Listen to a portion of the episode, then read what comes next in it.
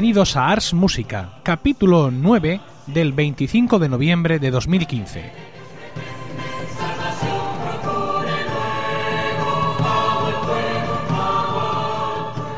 Muy buenas, mi nombre es Emilio Cano y esto es Ars Música, un programa sobre música antigua producido por el coro del mismo nombre, un grupo especializado en este tipo de música y con sede en Murcia, del que soy orgulloso director. Hoy sigo presentando el podcast en solitario, ya que mi compañero Diego Jaldón permanece de baja por paternidad, pero bueno, voy a estar solo a medias y enseguida veréis por qué. Esta Navidad en Ars Música vamos a cantar villancicos, es una, aunque parezca muy adecuado y, poco novedoso, pero para nosotros sí lo es porque las dos últimas navidades no lo, hemos hecho. Hemos hecho, eh, hemos interpretado misas franco-flamencas con motetes navideños y bueno, este año volvemos por, por nuestros eh, por nuestros orígenes en ese sentido, con un programa muy interesante, lleno de música fantástica, música iberoamericana, música peninsular, acompañados por instrumentos, un, concierto, por así decirlo, para todos los públicos. la pieza central de este concierto es una ensalada de Mateo Flecha, en concreto la, bomba. No es la primera vez que nos acercamos al género, ya antes habíamos cantado en concreto un fragmento de la bomba, el din din din, y otras ensaladas de Mateo Flecha, como por ejemplo el fuego o la justa. En As Música, individualmente, como, como, grupo de cantantes y aficionados, somos muy seguidores del género en cuanto a distintas grabaciones y hemos tenido pues, grandes debates sobre qué ensalada nos gusta más, eh, qué manera de interpretarlas, con instrumentos aquí, con instrumentos allá, la percusión, esto, lo otro, pues todo este tipo de cosas. Hace ya años, cuando nos empezamos a acercar al género, uno de nuestros compañeros, Antonio Guirao Valverde, que ahora se dedica profesionalmente a la música en Francia, hizo una interesante recogida de datos sobre sobre las ensaladas que quiero compartir hoy con, todos vosotros oyentes. Eh, las ensaladas es un género, digamos, que trae, nos trae a la mente el nombre de Mateo Flecha, porque es aquel que lo instaura de alguna manera, ¿no?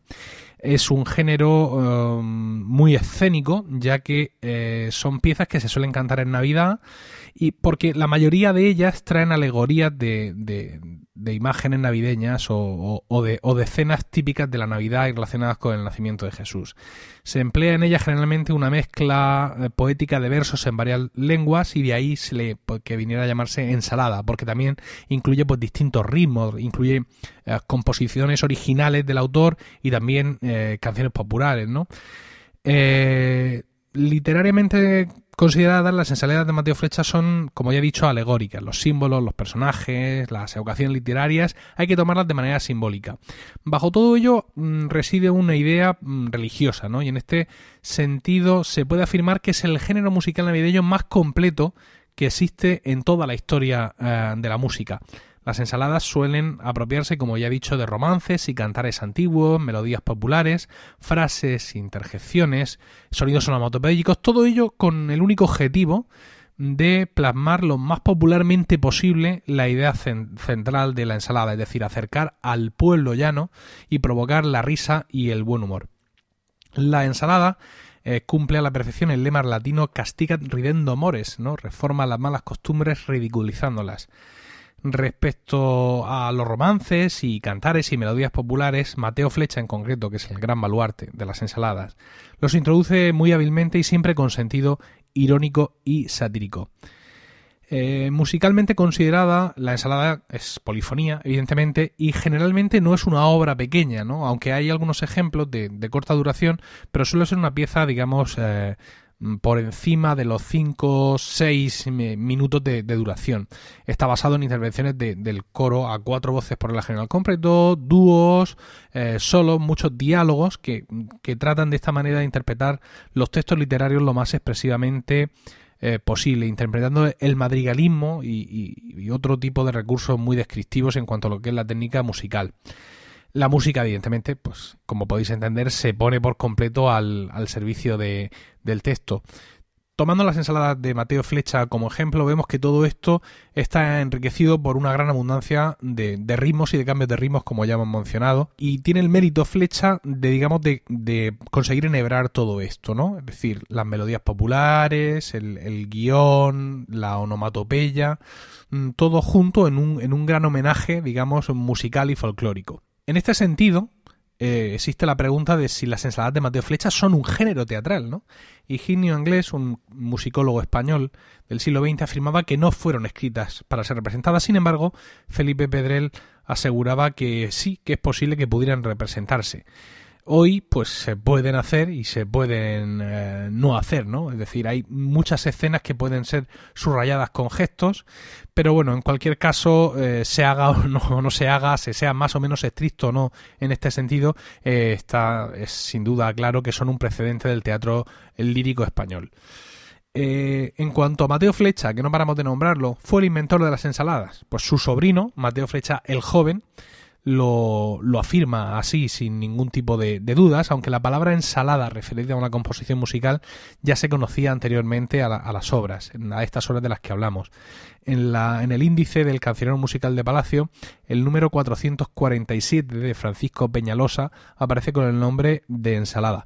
Según el, el musicólogo José Romeo Figueras, esta sería la primera referencia al género de la ensalada que se hace dentro de la música española. Por otra parte, el 311 de dicho cancionero y del mismo Peñalosa por las Sierras de Madrid es considerado también como uno de los precedentes más curiosos de las ensaladas de Mateo Flecha el Viejo, aunque en el transcurso de este programa conoceremos otra idea más interesante al respecto. Eh, hay otras obras de este cancionero de, Palacio que también podrían considerarse eh, o bien ensaladas o bien antepasados de, las obras compuestas por Mateo Flecha ya con ese nombre. Pero sin duda, antecedentes y antepasados aparte, quien ha dado la ensalada, la unidad estructural con la que hoy se la conoce, fue sin duda Mateo Flecha eh, el Viejo, por diferenciarle de su sobrino. Por eso se puede decir con todo derecho que fue él quien creó este género literario musical y que esta creación siguió viviendo en sus discípulos, eh, Mateo Flecha el Joven, el ya citado sobrino, Pere Albert Vila, Bartolomeo Cárceres y Chacón.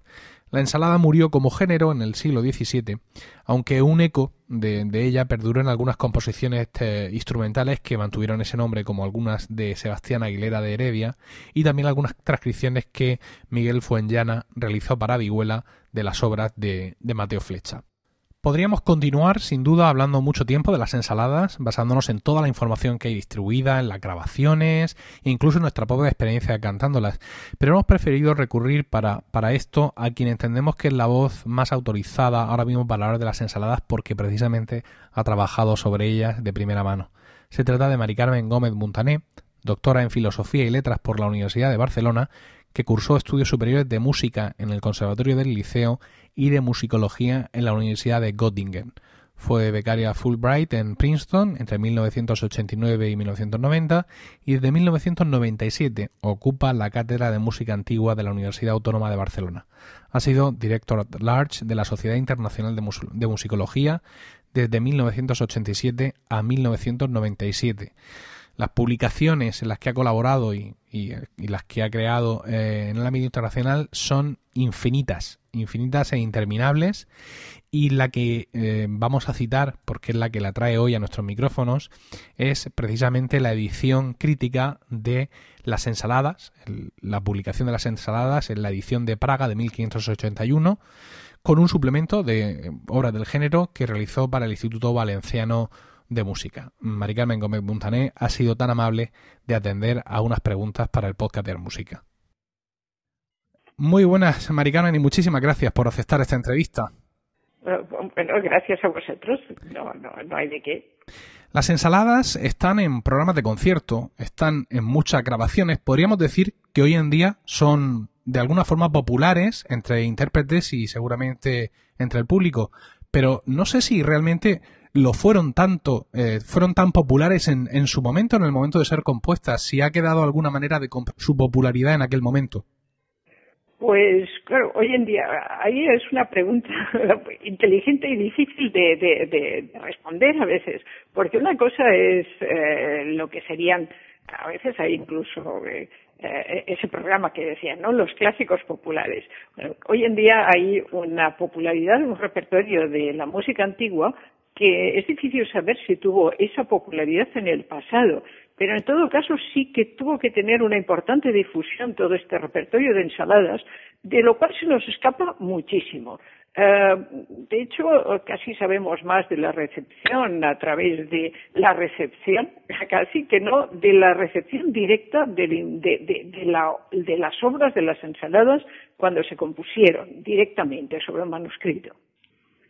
Eh, hablando también de popularidad, mm, se nos ha dicho a, los aficionados a esto, o hemos leído a veces en, las notas de los, de los CDs, que bueno, que las ensaladas son una mezcla de estilos, de ritmos y que incluyen muchas melodías, muchas melodías o canciones que eran populares en la época. ¿Hemos podido al menos certificar la popularidad de estas melodías que a veces eh, aparecen en las ensaladas? Sí, sí, eh, por lo menos son un tipo de melodías que corrían en aquel momento. Eh, y, fíjate, eh, vosotros porque sois ya una generación más joven, pero fíjate que una ya con su edad, yo tenía una abuela que era aficionada a la zarzuela y se sabían montones de melodías de zarzuelas y cancioncillas y demás, porque había hasta hace un par de generaciones una importantísima transmisión oral del repertorio, ¿verdad? De lo que, en fin, de cancioncillas de teatro, de cancioncillas normales y todo eso. Y tenemos que pensar que lo que hay en las ensaladas es justamente ese repertorio de canciones en aquel momento relativamente populares que cantaba la gente y que ahí pues hay una cita pequeñita de ella que constituía algo así como un guiño a fin al público igual como si para mi abuela le hubiesen trocado dentro de no sé qué obra un fragmento de no sé qué zarzuela, inmediatamente lo hubiese reconocido.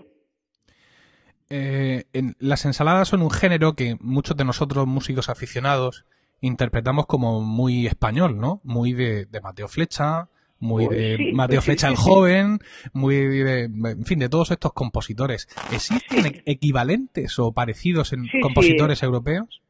Sí, eh, de hecho, lo que hace Flecha es adaptar a su propio lenguaje, a su forma de hacer, un estilo que más bien el, que acuña un poco este estilo sería Jeannequin, que era un gran compositor en aquel momento, un, un, compositor de moda, sobre todo en el ámbito francés, pero aparte de ello, pues sus manuscritos, bueno, manuscritos sobre todo los impresos o su obra, pues tuvo una repercusión o una recepción relativamente importante en aquel momento en Europa. Eh, ¿En qué momento Flecha tuvo conocimiento de ello? Pues seguramente ya no era tan jovencillo cuando le llegó a las manos, seguramente un impreso, no creo yo que tuviese ocasión de escuchar directamente ese repertorio o incluso de estar en Francia. Pero en todo caso es la adaptación de un estilo propio de Jeannequin a propio lenguaje de Flecha que lo hace suyo y le da una vuelta y lo transforma añadiéndole, como te diría yo, una gracia, un salero o algo que no tiene el, estilo francés. Los fragmentos perdidos de, las ensaladas e incluso estas ensaladas enteras perdidas de las que tenemos referencia por otras fuentes, ¿qué, hacemos con esto? ¿Lo damos por perdido? bueno, ah, no podemos echar la toalla. Uh, y, incluso, fíjate, yo ahí reconstruí, pues tuve, en fin, me entretuve en reconstruir alguna de ellas, pero ah, yo diría que en algún momento igual debería aparecer, porque fíjate que en cuando si hablamos o nos referimos concretamente al impreso ese de Praga de 1571, eh, de hecho, eh, resulta que hay, bueno, hay una documentación que en una exposición universal que se hizo a principios del siglo pasado, eh, de donde estaban los cuadernillos, había cinco cuadernos, fueron a Viena en esa pues, exposición, cinco cuadernos, ¿verdad? Por tanto, había la quinta voz copiada ahí. Y de allá regresaron cuatro. Por lo tanto, alguna parte debió quedar ese quinto, o si regresó ese quinto, a algún lado debe de estar, ¿verdad? No se ha sabido encontrar en la biblioteca de los Catalán, que donde, donde estaba eso, pero si quedó por Viena, pues eh, alguna vez, pues igual, igual aparece. Y luego ya hay otra cosa que yo tengo puesta esperanza, de saber si uno lo llega a conocer, que algún día aparezcan copias de estas ensaladas en América. Claro, es que eh, si realmente eran unas obras populares, eh, una de, las cosas que hemos aprendido es que cuanto más popular era una obra en el Renacimiento, más copias había de ella. Entonces, ah, me, mm, nos extraña de vez en cuando el, darnos cuenta de que hay tan pocas fuentes originales de estas ensaladas. Ah, bueno, fíjate, eso también tiene que ver un poco con lo que sería eh, el gusto musical español. Ah, el gusto musical español o, el gusto de la nobleza. hay muy poco patrocinio de la nobleza española del Renacimiento hacia el mundo de la música. Lo hay, pero no lo hay excesivamente. Y un caso paradigmático diría que es el caso de las ensaladas que están patrocinados por uno de los poquísimos nobles del cual se sabe que tenía gusto o tenía afición por la música, ¿verdad? Que es un Borja, bueno, un Borgia o un Borger, depende de cómo se diga. Y, pero aparte de eso, ¿dónde encuentras esos patronos? Es que no los hay fuera de la corte. Eh, ¿Qué ocurre? Se van copiando, pues, yo digo, no sabemos muy bien las dos copias, esas manuscritas que quedan, quién las hizo, pero seguramente eran más bien aficionados, gente aficionada que se la copiaba y al ser entre paréntesis casi o entre comillas particulares, tú no tienes una biblioteca que se conserve como si se tratara, pues qué sé yo, del duque de Medinaceli o como si fuera del duque de Alba o si fueran los grandes señores. Los grandes señores tienen bibliotecas que más o menos se puede saber la pista hacia dónde van o quién las compra o cómo se perdió. Pero cuando estamos hablando de gente que se las copia normal y corriente o que tiene gusto o que son maestros de capilla, pues eso tiene todas las de perderse. A diferencia de lo que queda dentro de una iglesia, una catedral, eso queda ahí siempre. O lo que queda en casa de un noble tiene más avatares del destino, pero de todas formas muchas más posibilidades de, de guardarse que no un repertorio de este tipo. Dentro de las ensaladas nos encontramos con, con frecuencia con fragmentos muy onomatopéyicos eh, que sirven para describir eh, la situación que, se está viviendo en esos momentos en la acción que a veces transcurre en las ensaladas. Nos referimos a dindindines, tristras, tristros. ¿Hasta qué punto esto está en el original o es el musicólogo el que se tiene que remangar y tomar una decisión a medio camino entre su papel, digamos, científico y su papel como cantante de pensar esto lo va a tener que cantar alguien? Bueno, fíjate, en principio los din, din, din y, y tron, tron, tron y cosas de esas, eso es, es, está en Chaneken, no es un invento de flecha, eso es lo que todo este tipo de onomatopeyas, la imitación de la naturaleza o de lo que ocurre a nuestro alrededor, eso es, la, es el Chaneken y no es la, la primera vez que ocurre en la historia de la música. Si nos ponemos en una parte del siglo XIV, también les dieron por imitar los sones de los pájaros y cosas así, ¿no? Son modas que van y vienen. Y en tal caso, eh, claro, ahí el, eh, cuando te encuentras el manuscrito, uno te dice, por una voz te dice din, din, din, el otro te dirán din, din, y el otro no sé qué, y al final estás perdido. Y ahí, eh, en fin, la lástima es que cuando tú haces ahí, colocas tu din, din, din, deberías tener el colo delante y decir, a ver, ¿cómo va bien este din, din, din, si va bien así o va bien así? Y al final, lo cambias 27 veces y al final dice, pues mira, ya se apañarán porque yo ya no lo cambio más veces, ¿verdad? en fin. Bueno, nosotros eh, vamos a abordar eh, la bomba en, nuestro concierto de, esta Navidad y al igual que eh, hemos escuchado a muchos de los grupos profesionales que admiramos, no solo vamos a plantear un coro a cuatro voces mixtas, sino también un acompañamiento instrumental, percusión, en fin, toda la equipación. No sé cuál es su opinión sobre estas versiones no ya acompañadas, sino en ocasiones ultra orquestadas de las ensaladas. Bueno, todo eso, mira, eh, yo siempre he dicho, bueno, los discos hay que, venderlos. Ah, lo que seguís, y yo con todo respeto, es la moda Sabal. Y, es una moda. Ah, pero antes de la moda Sabal había, no existía eso y hay otros grupos que no hacen esto.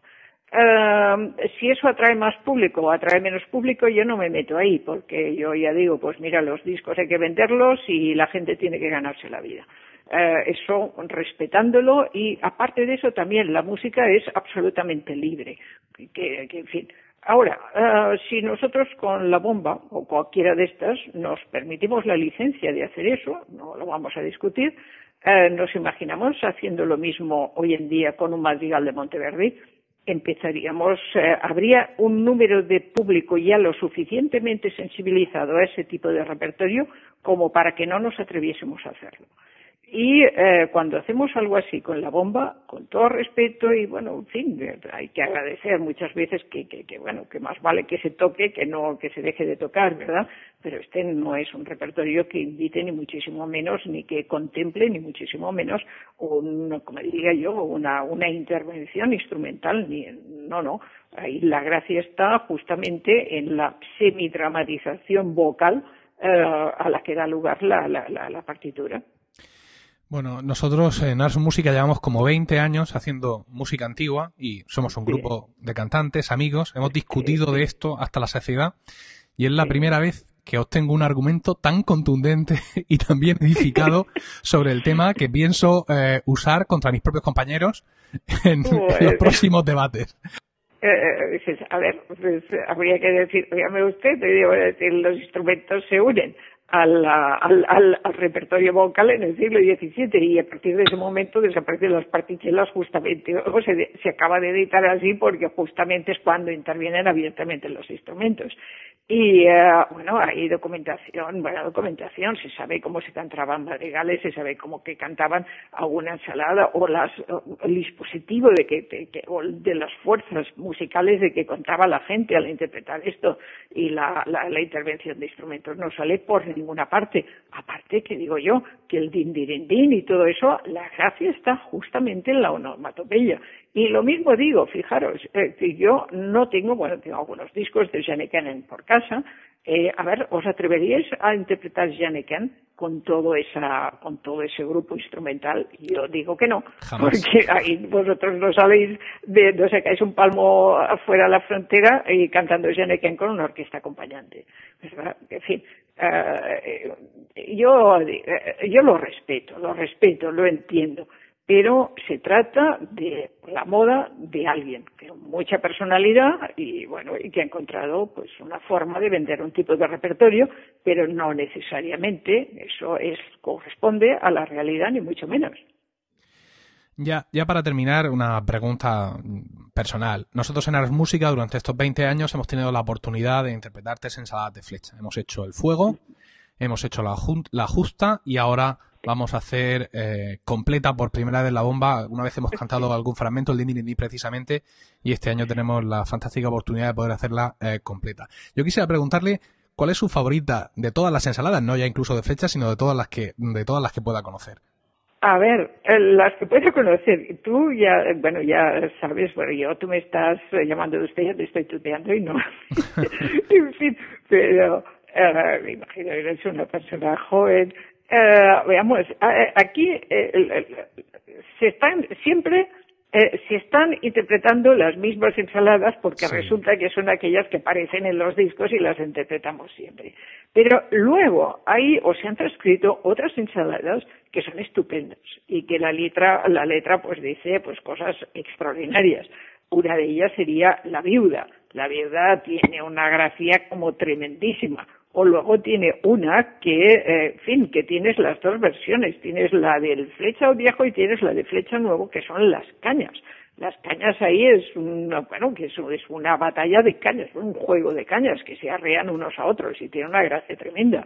O luego hay esa otra que tiene, bueno, yo aquí no la habéis interpretado, pero yo la, en fin, a veces es una cosa curiosa. Yo, eh, la han interpretado en, en Utrecht, en el Festival de Música Antigua, que es El Toro y esa, pues bueno, tiene una gracia también enorme. Claro, yo no puedo decir si es favorita o no es favorita. Ahí se transcribieron un conjunto a principio inglés hace ya no sé cuántos años, no 60 o más años, eh, un conjunto de ensaladas que era aquellas de las que disponía todas las voces en aquel momento.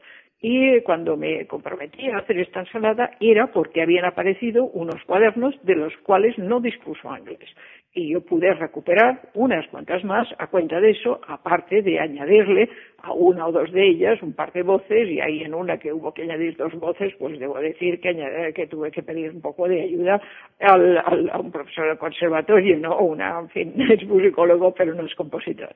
Pero en todo caso, digo, hay, hay, hay, hay otro repertorio que no sean las de siempre, que valdría la pena adentrarse en estas nuevas, ¿no? que estas nuevas. Sí, pero como bien dice, somos en, en ocasiones prisioneros de la, de la música que, que nos llega. y la ah, música que nos llega, pues es efectivamente la que ya se ha grabado, ¿no? Y, ah, eso. caemos en el riesgo de, de, estar en un, en, un, en un círculo vicioso. Ah, exactamente. ¿Cuántas versiones hay de, qué sé yo, de la justa? ¿O cuántas versiones hay del fuego, o la, o la guerra, o la bomba?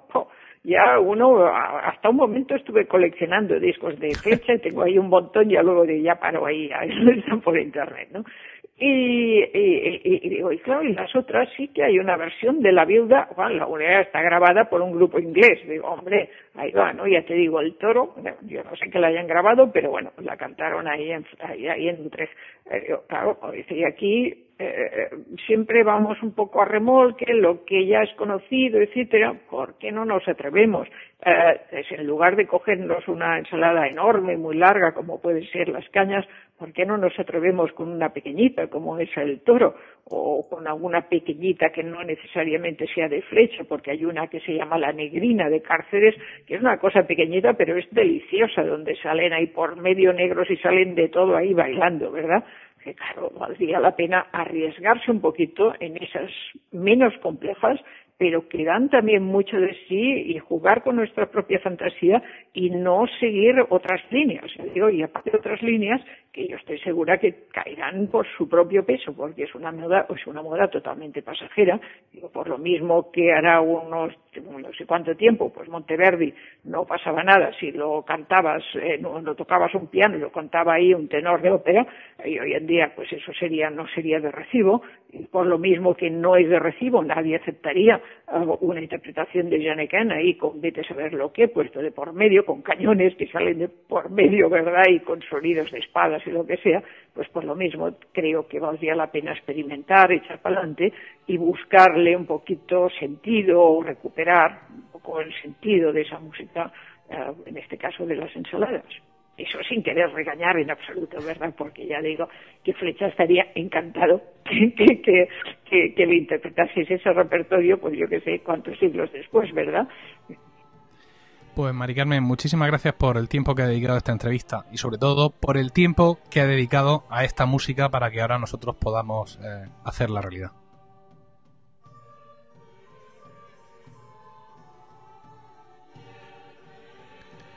Y realmente con el contenido valiosísimo de esta entrevista y agradeciendo mucho el tiempo que Mari Carmen nos ha dedicado, no tenemos más que decir y creo que ya con esto hemos llegado al final del podcast de hoy. Muchas gracias por el tiempo que habéis dedicado a escucharnos. Esperamos de corazón que os haya resultado entretenido y de utilidad. Podéis contactar con nosotros por correo electrónico en arsmusica.com y también estamos en facebook.com barra arsmusica y en twitter como arroba arsmusica, donde además podéis encontrarme a mí como arroba emilcar y a Diego, si aparece por aquí algún día, como arroba Diego Haldon. Si queréis compartir este podcast con más gente, podéis decirles que nos escuchen en nuestra web, arsmusica.com, o que nos busquen en Spreaker, iTunes o Evox. También podéis encontrarnos en emilcar.fm, la red de podcast a la que pertenecemos. Eso es todo. Nos despedimos hasta el próximo programa y recordad lo que dijo Sancho.